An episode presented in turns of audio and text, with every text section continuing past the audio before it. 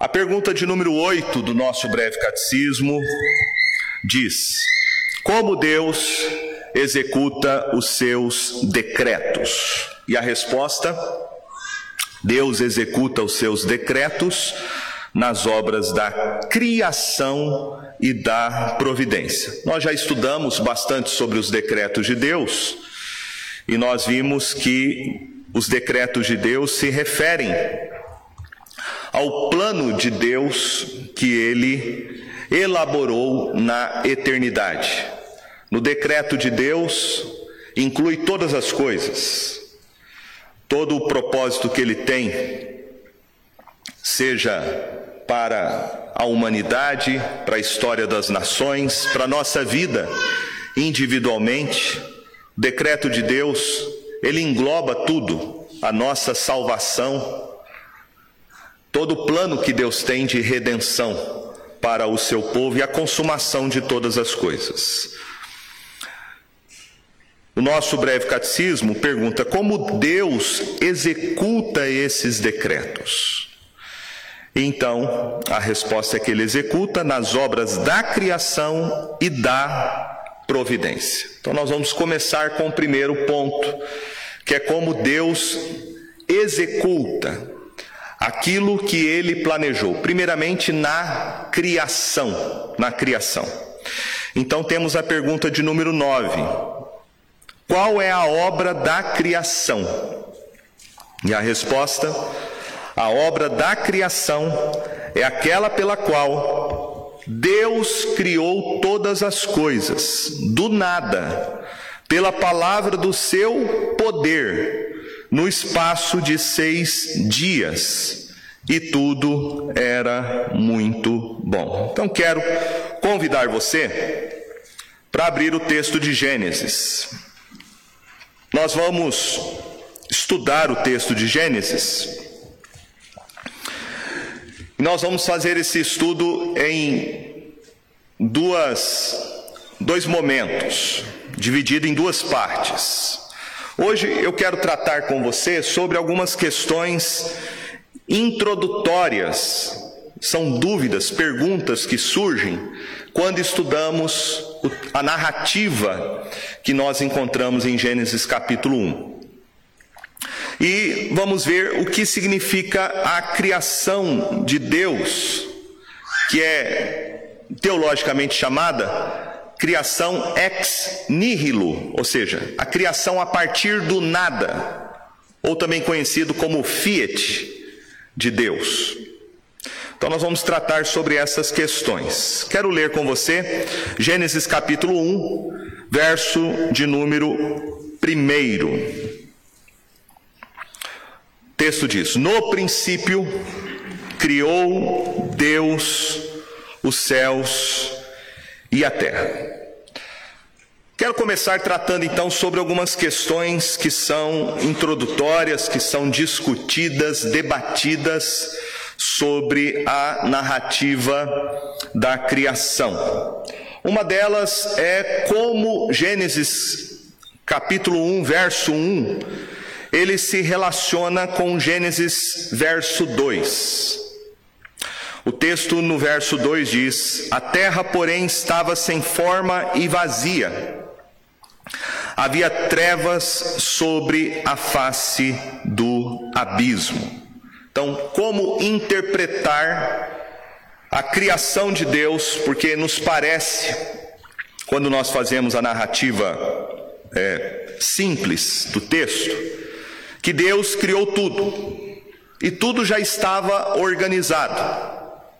Essa é a impressão que nos dá quando nós lemos o texto. Mas logo em seguida o verso 2 fala que a terra, porém, estava sem forma e vazia. E havia trevas sobre a face do abismo. Então, como relacionar o verso primeiro com o verso de número 2? Primeira coisa é que o verso primeiro é uma declaração é uma declaração ampla, uma declaração abrangente do fato da criação. Então, o que o autor está nos informando é que Deus criou tudo, no verso primeiro. Ele criou os céus e a terra. Nós vamos entender o que significa isso. Ele trouxe à existência o que não existia. E o verso de número 2 vai nos informar qual era a condição da terra quando ela foi criada. Quando ela foi criada. E aí então o texto fala que a terra era sem forma e vazia. Eu não vou entrar hoje especificamente, eu estou levantando aqui as questões de Gênesis, não vou entrar de maneira mais profunda nisto aqui. Nós vamos tratar na nossa segunda aula. Mas eu estou aqui levantando primeiro as questões que envolvem Gênesis capítulo 1. Então, o verso primeiro é a declaração abrangente, o fato da criação. O verso 2 fala então como Deus começa a modelar aquilo que ele tinha trazido à existência. Outro ponto importante é sobre a autoria que é discutida, debatida no livro de Gênesis. Quem é o autor? Quem é o autor? A própria Bíblia vai dizer quem é o autor de Gênesis. Se você ler, eu peço a algum irmão que leia, em Lucas capítulo 24, um texto que se refere à ressurreição do Senhor Jesus. Veja o que Jesus o que os discípulos, aliás, o que Jesus disse para os seus discípulos após a sua ressurreição. Lucas 24, verso 44. Quem achou, leia, por favor. A seguir, Jesus disse: São estas as palavras que eu vos falei, estando ainda convosco, cumprisse tudo o que de mim está escrito na lei de Moisés, Então, tudo que está escrito na lei, lei aqui a palavra é Torá. E a Torá são os cinco primeiros livros da lei. São cinco primeiros livros que compõem a Torá, segundo a tradição judaica. Então, segundo a tradição, o autor dos cinco primeiros livros da Bíblia que compõem a lei é Moisés. Jesus não tinha dúvida disso.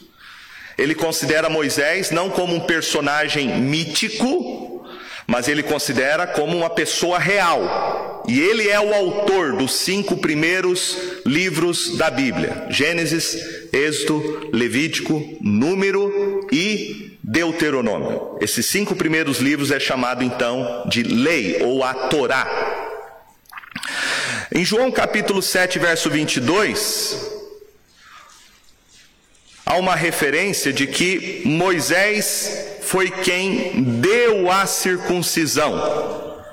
Se bem que a circuncisão não vem propriamente de Moisés, mas ela vem dos patriarcas. E Jesus faz essa referência, de novo considerando Moisés como um personagem real, histórico. Em Atos capítulo 15, Atos capítulo 15, verso 1 diz assim: Alguns indivíduos que desceram da Judéia ensinavam aos irmãos: Se não vos circuncidardes segundo o costume de Moisés, não podeis ser salvos. Então, veja só: se não circuncidar segundo o costume de Moisés, a gente sabe que a, circuncisão foi instituída bem antes de Moisés, foi instituída no tempo de Abraão. Deus ordenou a Abraão que circuncidasse seu filho e toda a sua descendência. Mas o texto aqui fala que a circuncisão é segundo o costume de Moisés, de Moisés. De novo atribuindo a Moisés a autoria do livro de Gênesis, onde nós encontramos a informação sobre a circuncisão. Então foi Moisés quem escreveu a Torá. Ele que escreveu o livro de Gênesis. E aqui a gente pode então entender algumas coisas. Por que Moisés escreveu Gênesis? Qual foi o objetivo dele ao escrever este livro? Nós temos que nos lembrar que o povo de Israel, ele estava no cativeiro egípcio, quando Deus chama Moisés para libertar o povo. O povo vivia debaixo de uma de uma cultura pagã. Os egípcios eram politeístas. Lembra que esta foi a pergunta que Moisés fez para Deus: Qual o teu nome? Quando Deus chama Moisés para libertar o povo que estava na escravidão do Egito. Porque havia essa ideia, foram 430 anos, 400 anos de escravidão, e o povo certamente foi influenciado pela cultura egípcia. Eles tinham uma outra cosmovisão. Né? O que, que é cosmovisão? É uma estrutura de valores, de crenças, através da qual você pode interpretar a realidade. Todo mundo tem uma cosmovisão, mesmo que você não saiba o que significa cosmovisão. Todo mundo tem uma e não sabe que tem. Alguns comparam a cosmovisão como se fosse um óculos. Esse óculos que eu estou aqui em minhas mãos, eu preciso dele para enxergar. Sem ele, eu não enxergo ou enxergo meio embaçado as coisas, não consigo ler as letras. Mas quando eu coloco os óculos, aquilo que eu não consegui enxergar, eu passo a enxergar. Então, todo mundo tem uma cosmovisão. A questão é: qual é a sua cosmovisão? Qual é a estrutura que você usa de crenças e valores para interpretar a realidade que está à sua volta? Então, quando Moisés escreve o livro de Gênesis, ele está exatamente dando as lentes adequadas para que Israel possa entender a sua história. Por isso, Gênesis significa o princípio ou a origem de todas as coisas. Moisés está explicando para o povo de Israel, que está no cativeiro egípcio, sobre a origem do mundo, já que eles foram formados numa cultura politeísta, que divinizava a própria criação, o que é chamado né, de deísmo, dedidado. A ideia de que o Criador se fundiu com a própria criação. Esta era a base da cultura egípcia. A ideia de divinizar o homem, divinizar a natureza, como se a natureza fosse uma extensão da própria divindade.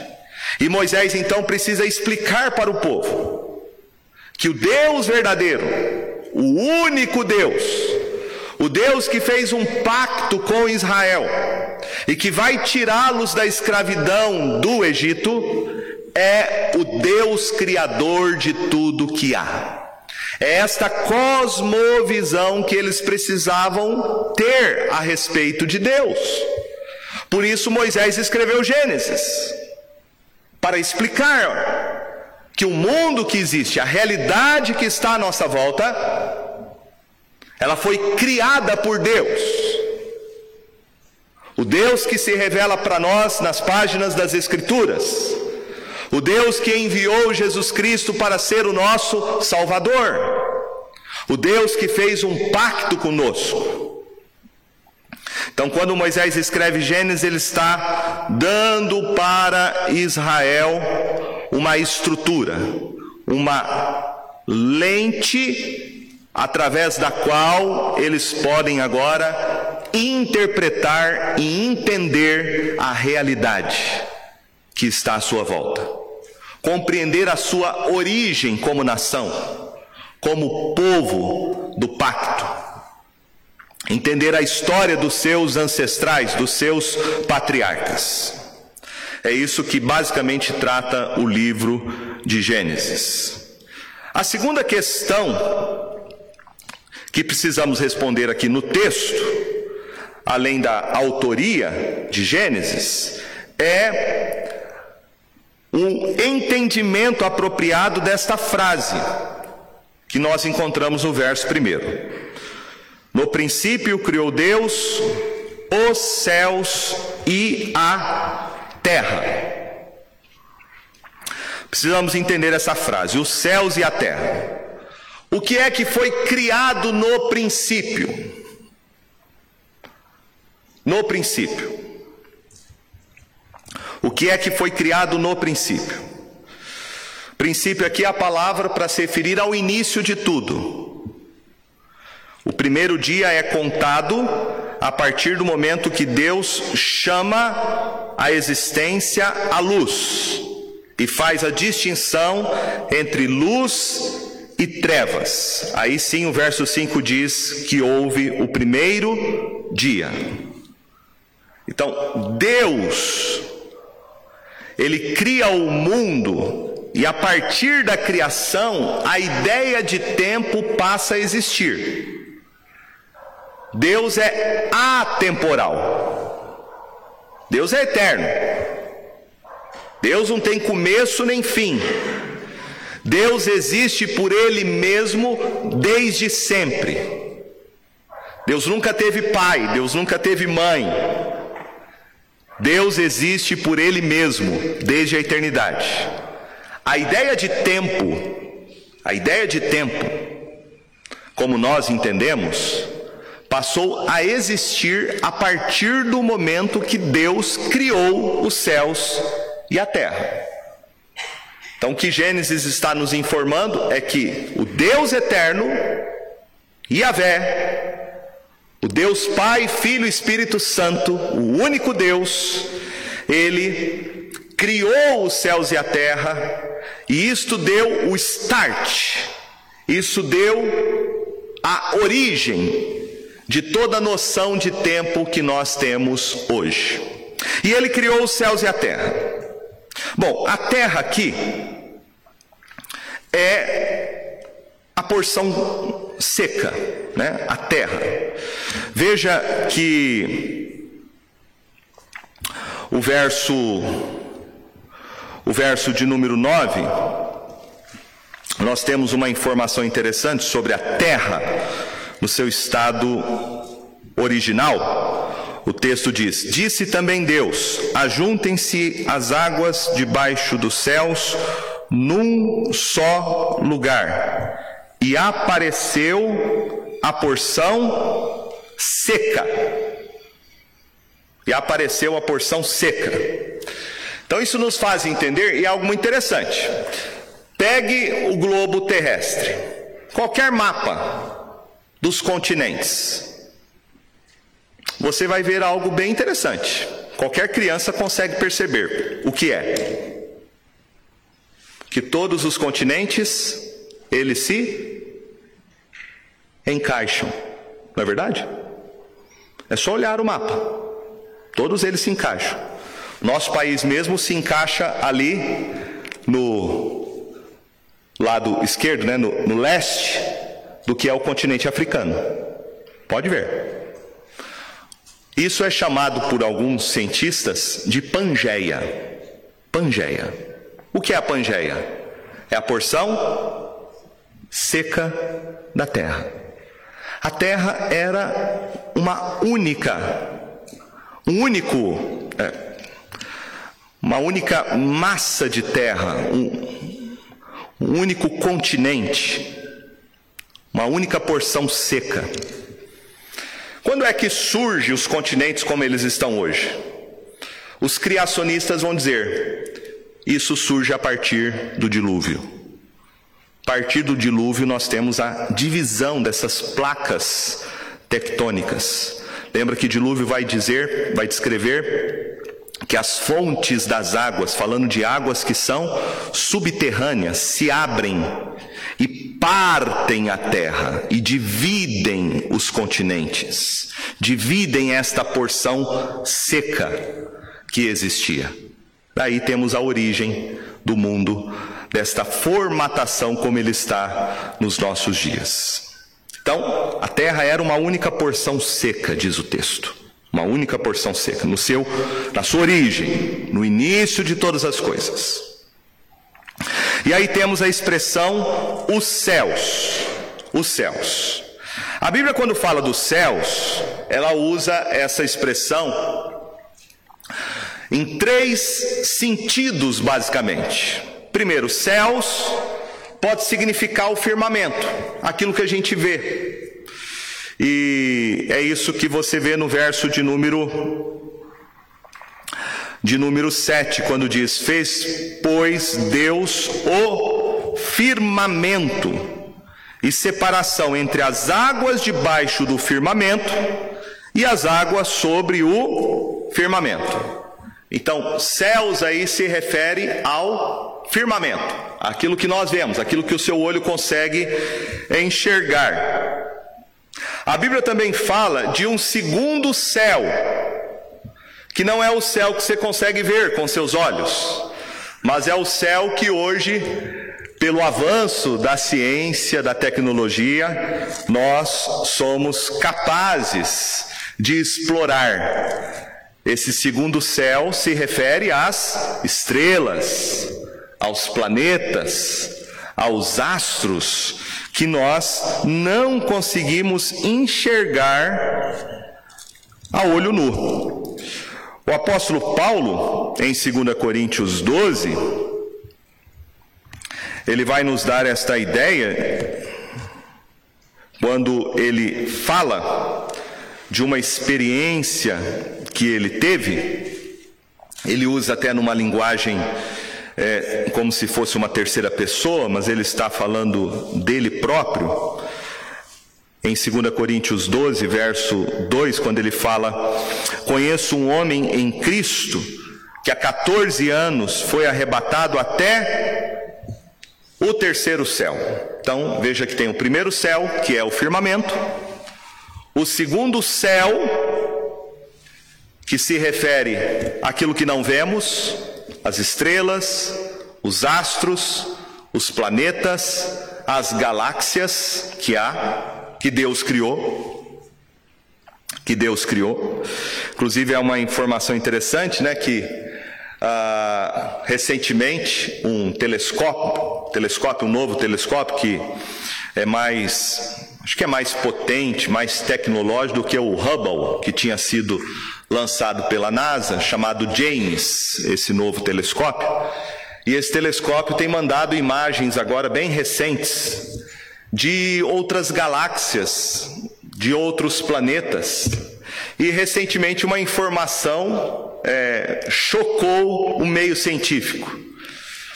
Porque assim, segundo a teoria da evolução, e já vou deixar claro que eu não sou evolucionista, eu sou criacionista.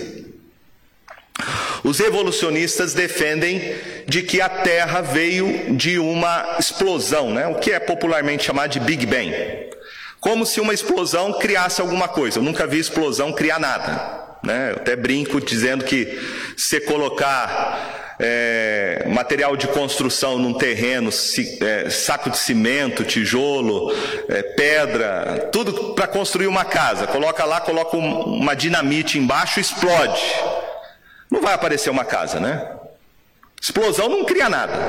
Explosão não cria nada. Né? Se deixar sua roupa lá amassada no guarda-roupa, você não vai abrir o guarda-roupa e falar assim: nossa, tá tudo passadinho, tá tudo. Não. Pelo contrário, vai envelhecer e, e vai estragar. Então, explosão não cria nada. Explosão não cria nada. E aqueles que defendem a teoria, que é uma teoria, isso não é provado. É teoria, mas é ensinado como se fosse ciência. E infelizmente isso é colocado na cabeça dos nossos das nossas crianças, adolescentes e jovens. Não tem um problema de ensinar a teoria da evolução, mas desde que também ensinasse a teoria da criação. desde que ensinasse as duas coisas. Ó, existe uma maneira de interpretar a realidade que é a criação, e existe uma outra maneira que é a evolução. Mas ensinasse as duas e comparasse as duas, né? Mas não é, é ensinado evolucionismo como ciência, é um dogma. Inclusive eles são mais religiosos do que nós, porque eles defendem isso a unhas e dentes. Pois bem, o telescópio James mandou imagens agora recentes e isso chocou, chocou o, o meio científico. Por quê? Porque as imagens que chegaram é de que as estrelas mais distantes, que estão a bilhões de distância, não de idade, bilhões de distância de onde nós estamos, elas não são velhas. Elas não são velhas. Elas são novas. Isso quebrou a perna dos cientistas evolucionistas, porque para encaixar a evolução eles têm que falar que a Terra, o universo tem bilhões e bilhões e bilhões de anos. E os criacionistas não defendem isso, pelo contrário, dizem: a Terra é jovem, a Terra não é velha. A criação tem seis mil, sete mil anos. É jovem. E esta comprovação científica favorece os criacionistas. Favorece os criacionistas. Os evolucionistas estão em pânico. E agora? Os astros que a gente dizia que tinha bilhões e bilhões e bilhões, que eram velhos, e eles queriam esfregar isso na nossa cara, dizendo: tá aí, criacionistas, aqui é a base científica, a teoria de vocês cai por terra. E agora eles estão confusos. E agora, como explicar isso? Como explicar um astro que está a bilhões e bilhões de anos da Terra? Não é velho, é jovem. Meus irmãos, Deus criou. E Deus criou, diz a Bíblia, de maneira definitiva e completa. O universo não está em expansão, como os evolucionistas defendem. Sem prova, sem ciência. Não está. O universo já foi formado. O universo já está acabado. Já está acabado, já está definido. Deus criou não somente o firmamento, como nós vemos aqui, no princípio de tudo, como Deus criou também os astros, os planetas, as galáxias, que hoje os homens estão podendo, pelo avanço da tecnologia, descobrir que existe e que nós não negamos que existe. Existe, Deus criou, Deus fez. Agora a Bíblia trata o, o céu num terceiro sentido, que é interessante. Paulo fala aqui do terceiro céu. Em 1 Coríntios 12, né? ele fala do terceiro céu, ele diz que ele foi arrebatado até o terceiro céu. E no verso 4 ele fala: foi arrebatado ao paraíso e ouviu palavras inefáveis, as quais não é lícito ao homem referir. Então, terceiro céu é o lugar onde Deus, onde está o trono de Deus. É o lugar onde o Senhor Jesus Cristo está com o seu povo. É o mesmo lugar que Jesus disse para aquele ladrão da cruz. Lembra? No dia da crucificação do Senhor Jesus Cristo, aquele ladrão da cruz se arrependeu dos seus pecados e pediu para Jesus: Lembra-te de mim quando vieres o teu reino. E Jesus disse: Hoje mesmo estarás comigo no paraíso. O paraíso é o terceiro céu, é onde Jesus está Seja após a sua morte na cruz, a sua alma esteve lá, o seu corpo na sepultura até o terceiro dia que ele ressuscitou dos mortos e após quase 50 dias ele ascender aos céus e ser entronizado pelo Pai. O terceiro céu é o lugar onde Cristo está.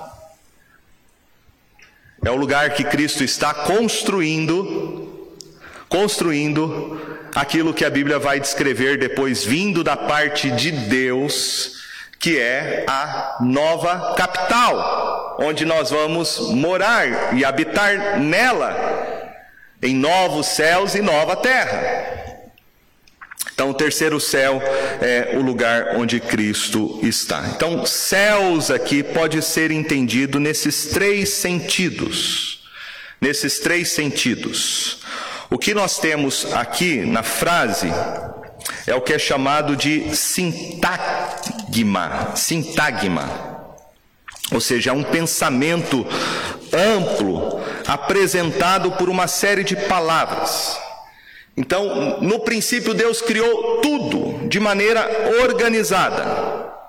Os céus aqui pode ser uma referência a tudo o que não é terra, o que não é a parte seca. Deus criou então todas as coisas, todas as coisas. Então, o, o, verso 1 e 2 que nós temos em Gênesis, ele serve como um cabeçalho. Um cabeçalho, uma generalização para mostrar o primeiro ato criador de Deus. E o que segue logo em seguida na narrativa de Gênesis informa sobre a condição inicial de quando Deus criou os céus e a terra e como ele organizou em cada dia a sua criação. Então, o primeiro ponto é que Deus criou texto diz isso. No princípio criou Deus. E essa palavra aqui é uma palavra muito importante, porque a palavra criar, aqui aplicada, somente é aplicada a Deus. O verbo, como ele está aqui na forma do hebraico, ele só é encontrado na Escritura quando se refere a algo que Deus faz. Você vai encontrar em Isaías 65, 17 o profeta dizendo: Pois eis que eu crio novos céus e nova terra, e não haverá lembrança das coisas passadas, jamais haverá memória delas. Isaías 42, 55 diz: Assim diz Deus, o Senhor, que criou os céus e os estendeu, formou a terra e tudo quanto produz. Isaías 45, 12 também diz: Eu fiz a terra e criei nela o homem. As minhas mãos estenderam os céus e a todos os seus exércitos dei as minhas ordens. Então, criar aqui em Gênesis 1 não é uma forma poética. Isso precisa ficar claro. Gênesis não é poesia, não é um texto mítico. Gênesis é um texto histórico, histórico, factual. Moisés está explicando uma história real, não é um mito. Ele está explicando como que Deus criou historicamente os céus e a terra. E a palavra aqui para criar se refere a um absoluto de Deus no tempo. Ele trouxe a existência. Ele trouxe a existência aquilo que não existia. Logo em seguida, o texto fala que essa existência criada por Deus estava sem forma e vazia e o Espírito de Deus agia ativamente quando Deus falou. E então nós vamos ter uma série de eventos que são executados a partir daí. O dia primeiro, Do verso 3 ao verso 5, nós temos o primeiro ato, que é a luz. A luz aparece e é feita então distinção entre luz e trevas. O dia 2 é o, é o segundo ato que nós temos, aliás. O dia primeiro é o segundo ato, depois do primeiro ato que foi Deus ter criado os céus e a terra. O dia 2 é o terceiro ato.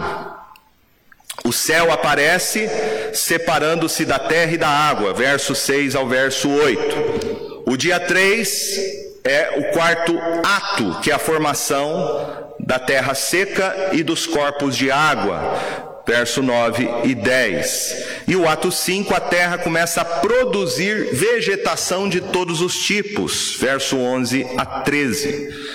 O dia 4 nós temos o sexto ato, uma feitura, uma colocação dos luzeiros nos céus, verso 14 a 19.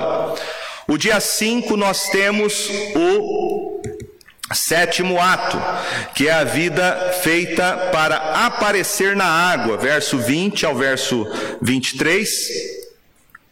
E o ato 8, a vida é feita para aparecer no firmamento dos céus, verso 20 ao 23 também. No dia 6, temos o ato 9, que é a terra feita para produzir criaturas viventes que viviam sobre a terra, verso 24 e 25. E o ato 10, macho e fêmea, homem e mulher são criados à imagem e semelhança de Deus para viverem numa posição de vice-regentes, verso 26 a 30. E o dia sétimo, que é o ato 11, Deus separou o sétimo dia como um dia de descanso. Gênesis 2, verso 2 e 3. E assim temos a semana da criação. Então Gênesis nos revela que Deus seguiu, e veja que interessante, um programa progressivo no seu trabalho, criador, colocando cada coisa no seu devido lugar. Uma coisa está relacionada à outra, uma coisa não pode existir sem a outra. Temos aqui 11 atos específicos. 11 atos específicos. O primeiro ato é o começo absoluto do tempo fora dos limites do dia. E os dez atos seguintes são apresentados como sendo executados em períodos de tempo referente a dias de 24 horas. Nós vamos ver que esses dias aqui são dias de 24 horas. Não são eras geológicas ou um tempo indefinido. São dias de 24 horas. E o propósito de dividir essas atividades em sete dias é dividir o tempo em semanas, consistindo de seis dias de trabalho e um dia de descanso. Então, na apresentação dos atos criadores de Deus, ele coloca limites de uma semana. E a semana é incluída como parte da sua criação. O que temos em Gênesis? O que temos em Gênesis não é uma linguagem científica. Não é uma linguagem científica. O que temos em Gênesis é uma linguagem simples, para que as pessoas possam compreender historicamente que Deus é o Criador que ele fez a sua obra da criação dentro de um período específico de tempo durante uma semana, sete dias. Um último assunto que é levantado, um assunto que é discutido de maneira introdutória em Gênesis, é como harmonizar Gênesis 1, de 1 a a Gênesis 2, verso 3, com Gênesis 2, verso 4. Veja comigo o que diz Gênesis 2, verso 4. Esta é a gênese dos céus e da terra quando foram criados, quando o Senhor Deus os criou. E aí vai descrever essa gênese. Essa palavra Gênese ela vai ser repetida várias vezes no livro, e sempre ela introduz alguma explicação, a origem de uma descendência, e no caso aqui, a origem de como o mundo foi criado.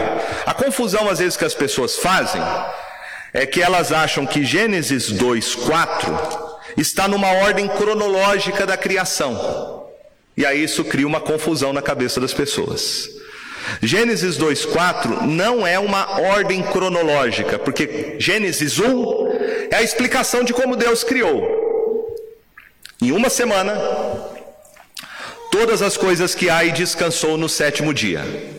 Gênesis 2, 4 é a explicação do sexto dia.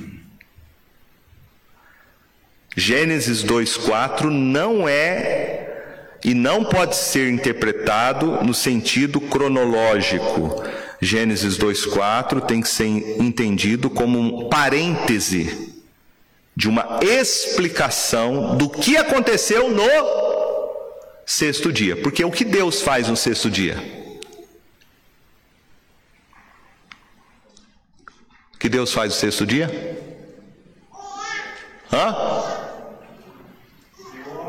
Ele cria o homem, a sua imagem e semelhança. Então Moisés está explicando exatamente o que aconteceu no sexto dia, em Gênesis capítulo 2, do verso 4 em diante. É uma explicação de como foi a criação do homem, porque esse é um assunto importante para Moisés. O homem foi criado à imagem e semelhança de Deus. E através do primeiro casal, Adão e Eva, nós temos a origem de toda a humanidade, a origem da nação de Israel, a origem do pacto que Deus faz com Adão, a origem do porquê Adão e Eva caíram, a origem porque Deus amaldiçoou a terra, e a origem porque Deus prometeu a vinda do Messias e a consumação de todas as coisas. Por isso é importante para Moisés explicar o que houve no sexto dia, quando Deus criou o homem à sua imagem e à sua semelhança. Então podemos resumir dizendo que Gênesis 2, 4 a 25 não introduz um segundo relato da criação, mas a passagem nos fornece uma exposição de Gênesis 1, particularmente os versos de 26 a 28 indicando que a criação do macho e da fêmea, homem e mulher, não foi um ato unificado, uma coisa instantânea. Mas o homem e mulher foram criados de maneira ímpar por Deus, criado para serem os seus vice-regentes, para serem a sua imagem e semelhança. Eu quero terminar falando sobre o ato da criação. O texto fala: Criou Deus os céus e a terra. Deus ele não se dirige a uma outra pessoa. Deus, por ele mesmo, ele traz a origem aquilo que não existia. Você vai encontrar também a expressão e Deus fez várias vezes aqui em cada dia. E no sexto dia, no verso 26, Deus disse: façamos o homem a nossa imagem, conforme a nossa semelhança. Veja que está no plural. Deus falando consigo mesmo, a Trindade, nós já até estudamos sobre isso. Deus Pai, Filho e Espírito Santo criando o mundo e agora criando o homem à sua própria imagem e semelhança. Todo esse ato criativo de Deus é chamado de Fiat. Fiat não é aquele carro antigo, Fiat 147, não é isso. Fiat é uma expressão para dizer que Deus criou as coisas assim. Ele disse e as coisas vieram a existir. Ele criou com o poder da sua palavra. E ele cria a sua criação, não porque havia nele alguma necessidade, porque Deus não tinha necessidade de nada. Deus basta a si mesmo. Ele existia na eternidade numa relação amorosa e íntima com as três pessoas da Trindade. A criação não é uma necessidade em Deus. Ele não cria o homem porque ele precisa do homem. Mas ele cria o mundo com essas ordens verbais para que o mundo e o homem seja palco da sua glória, seja manifestação do seu poder. Ele cria para um propósito. O propósito de que o homem seja o seu reflexo, seja a sua imagem. O propósito de que o homem conheça esse Deus e o glorifique por ser o Criador de todas as coisas. Deus, meus irmãos, tem uma profunda ligação, sem se misturar, evidentemente, mas ele tem um profundo relacionamento com aquilo que ele fez, com aquilo que ele criou. Isso é chamado de pacto. Pacto traz a ideia de uma aliança feita entre duas partes, e nós podemos dizer aqui que Deus faz um pacto com a sua criação. A Bíblia diz isso. Isso fica muito mais claro quando a gente vê o texto lá de Gênesis 9, quando Deus envia o dilúvio, sobre esta aliança que ele faz com a sua obra, com a sua criação.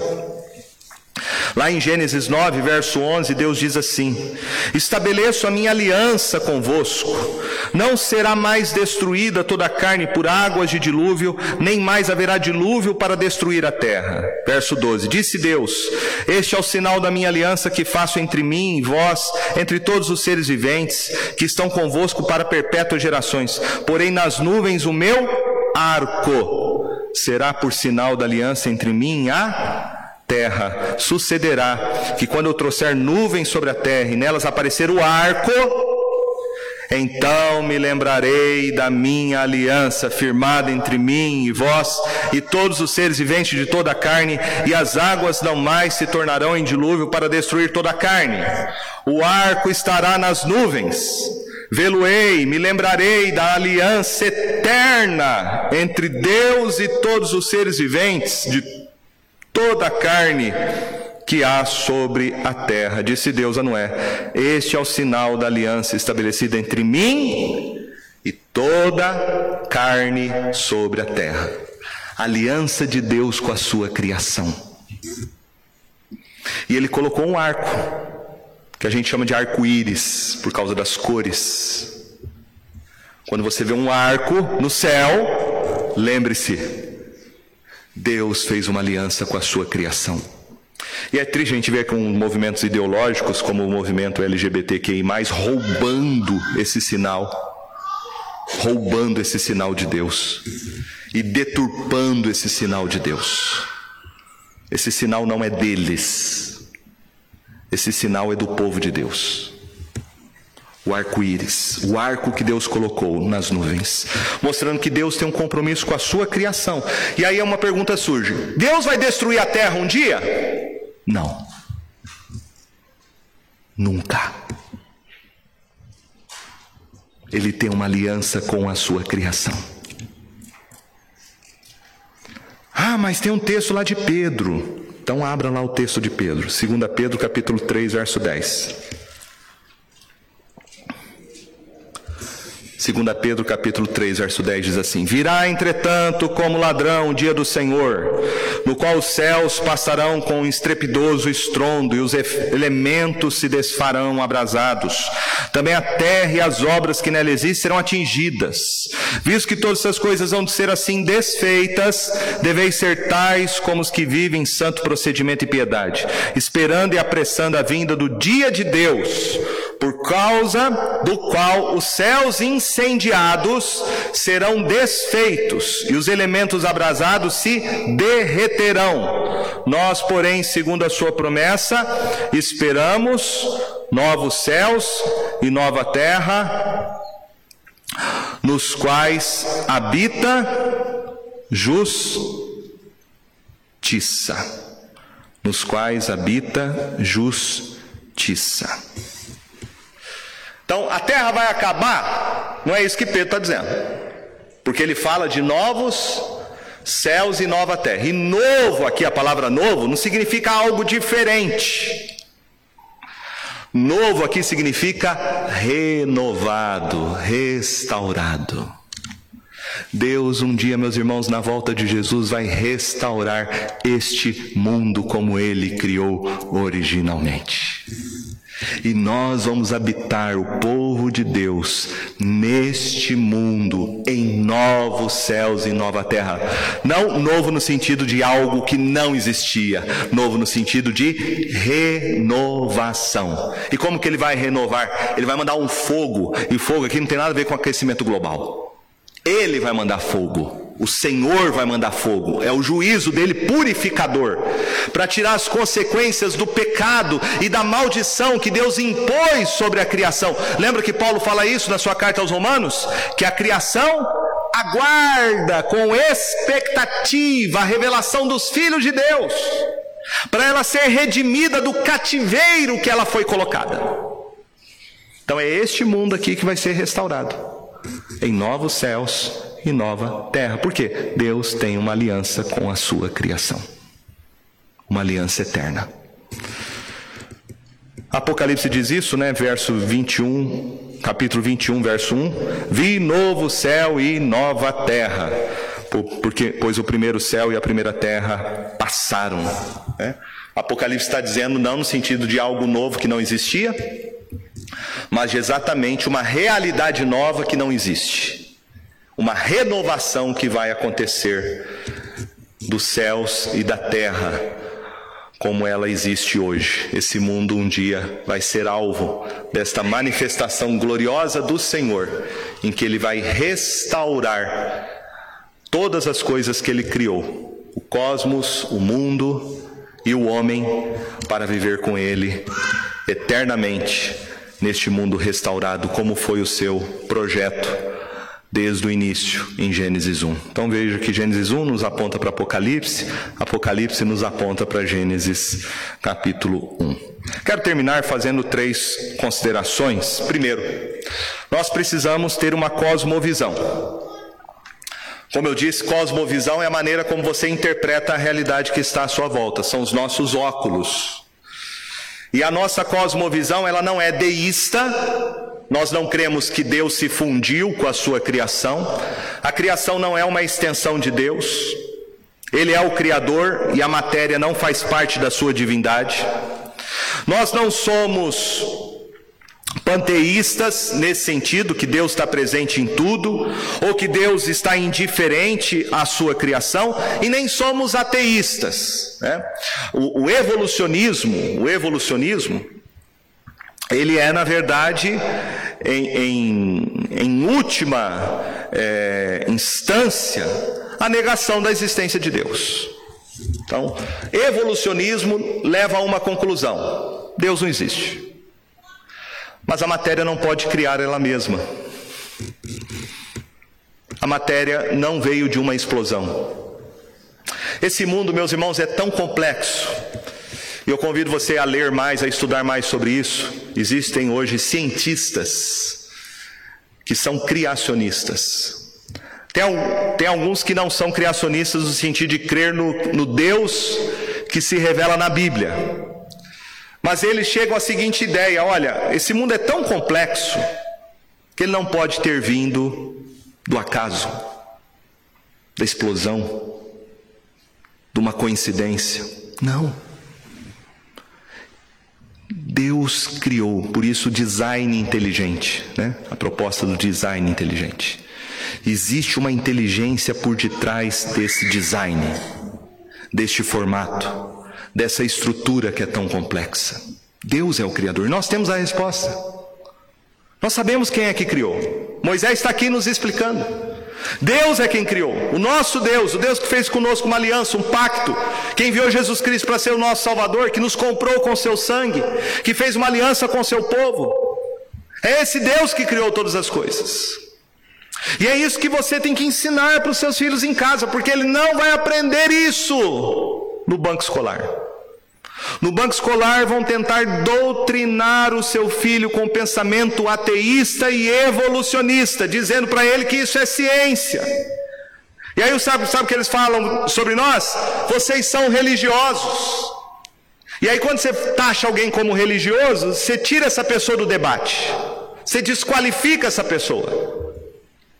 Por isso a gente precisa explicar para essas pessoas que nós cremos no que cremos, não é por uma questão de dogma, mas é por uma questão de evidência.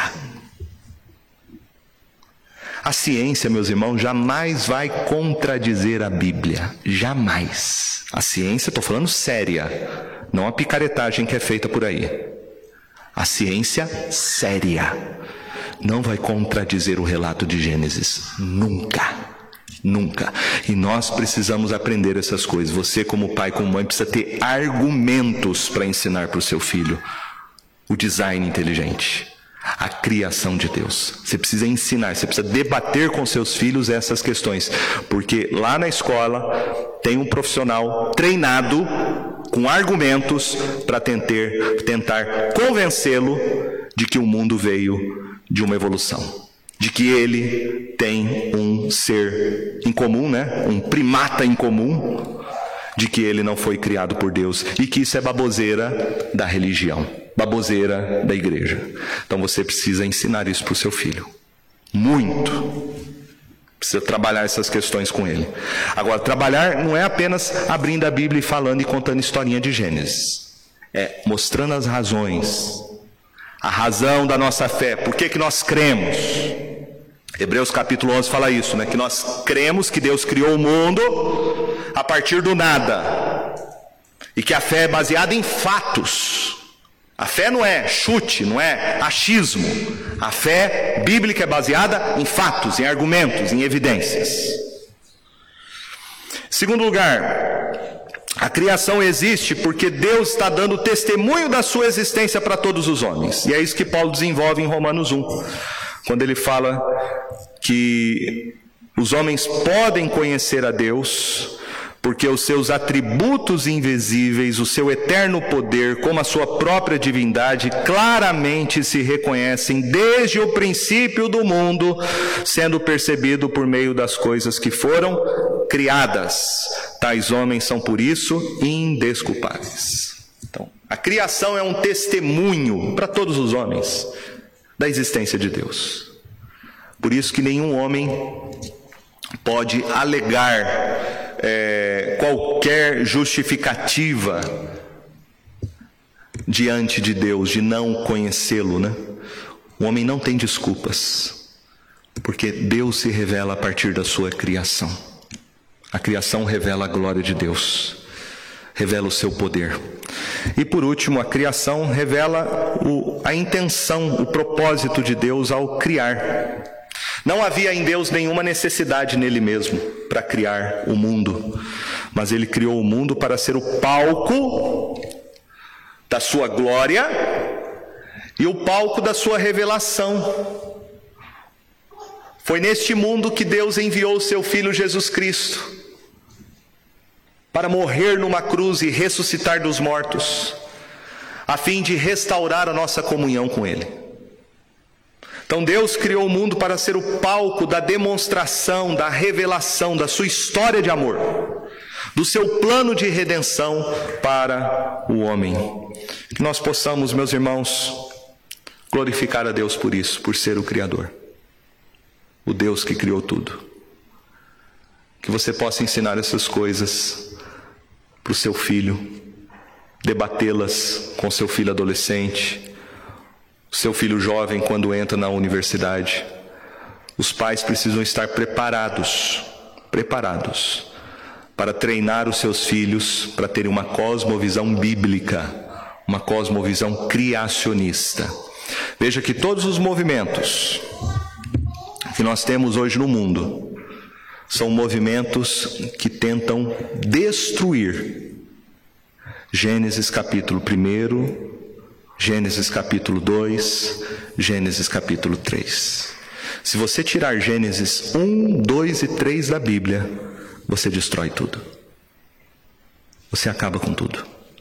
Você acaba com a família, você acaba com o pecado, você acaba com a necessidade de um redentor. E é isso que os movimentos estão tentando fazer: destruir. Gênesis 1, 2, 3. Como que eles fazem? Dizendo que isso é a história da carochinha. Que isso é mito. Que isso é coisa de religião. Nós não podemos cair nesta armadilha diabólica. Nós temos que mostrar para as pessoas: não, isso é fato. Isso é histórico. E a minha fé não está fundamentada num dogma absoluto. A minha fé está baseada em evidências. E eu tenho argumentos para poder discutir com você. Nós precisamos estar preparados para isso. A igreja precisa estar preparada. Você tem que estar preparado. Você tem que treinar seu filho para ele ser um apologeta, para ele saber defender a razão da sua esperança, a razão da sua fé. Que Deus ajude nesta missão de testemunharmos do Senhor. Amém? Não sei se algum irmão tem alguma pergunta. Já estamos meio avançado da hora. Se alguém tiver, peço que levante a mão para ser, sermos ágeis sobre o que nós estudamos aqui. Alguém? Paulo, me ajuda aqui. Nós vamos voltar a este tema, a este assunto, meus irmãos, uh, no próximo estudo, que não será domingo que vem, né? Mas no próximo estudo. Pois não. É só uma, uma dúvida. É, assim, eu, a gente lendo né, sobre o tema, é, tem a questão do, da interpretação literal e metafórica, né, da criação dos seis dias. É, dentro do criacionismo tem essa, essa divisão assim ou, ou não? É... Não, não. Os criacionistas creem na historicidade de Gênesis. Né? Literal. Né? Literalmente. Dias de 24 horas. Nós vamos ver essa questão no próximo estudo. Hum. Ah, existe um ramo que eu não diria que eles são criacionistas. Eles são chamados de é, criacionistas evolucionistes, né? Então eles dizem assim: eles não negam que Deus tenha criado originalmente, que Deus deu o start, o início, mas aí vão dizer depois que essas coisas evoluíram. E aí os dias que nós interpretamos como dias de 24 horas, sete dias da semana, eles vão interpretar esses dias como eras geológicas, para encaixar. Aí eles querem agradar os dois grupos. Os criacionistas que creem no evento histórico de sete dias sendo uma semana, e os evolucionistas que creem em bilhões e bilhões e bilhões de anos. Não. O verdadeiro criacionismo crê no relato histórico de Gênesis em sete dias. Pastor, Adalto Lourenço é um Sim. cientista referência em. Gênesis 1 e 2. Vale a pena ouvi-lo. Ele tem um canal, inclusive no YouTube, explicando e tratando de maneira científica, com argumentos, exatamente o que nós estudamos hoje. Muito bom. Beleza, só para nossa referência. Uh -huh. tá. é, busquem lá, Adalto Lourenço. Ele é cientista, né? Ele é cientista, fala uma linguagem científica com argumentos mostrando exatamente aquilo que nós falamos do design inteligente, das evidências de que o mundo de fato foi criado por Deus.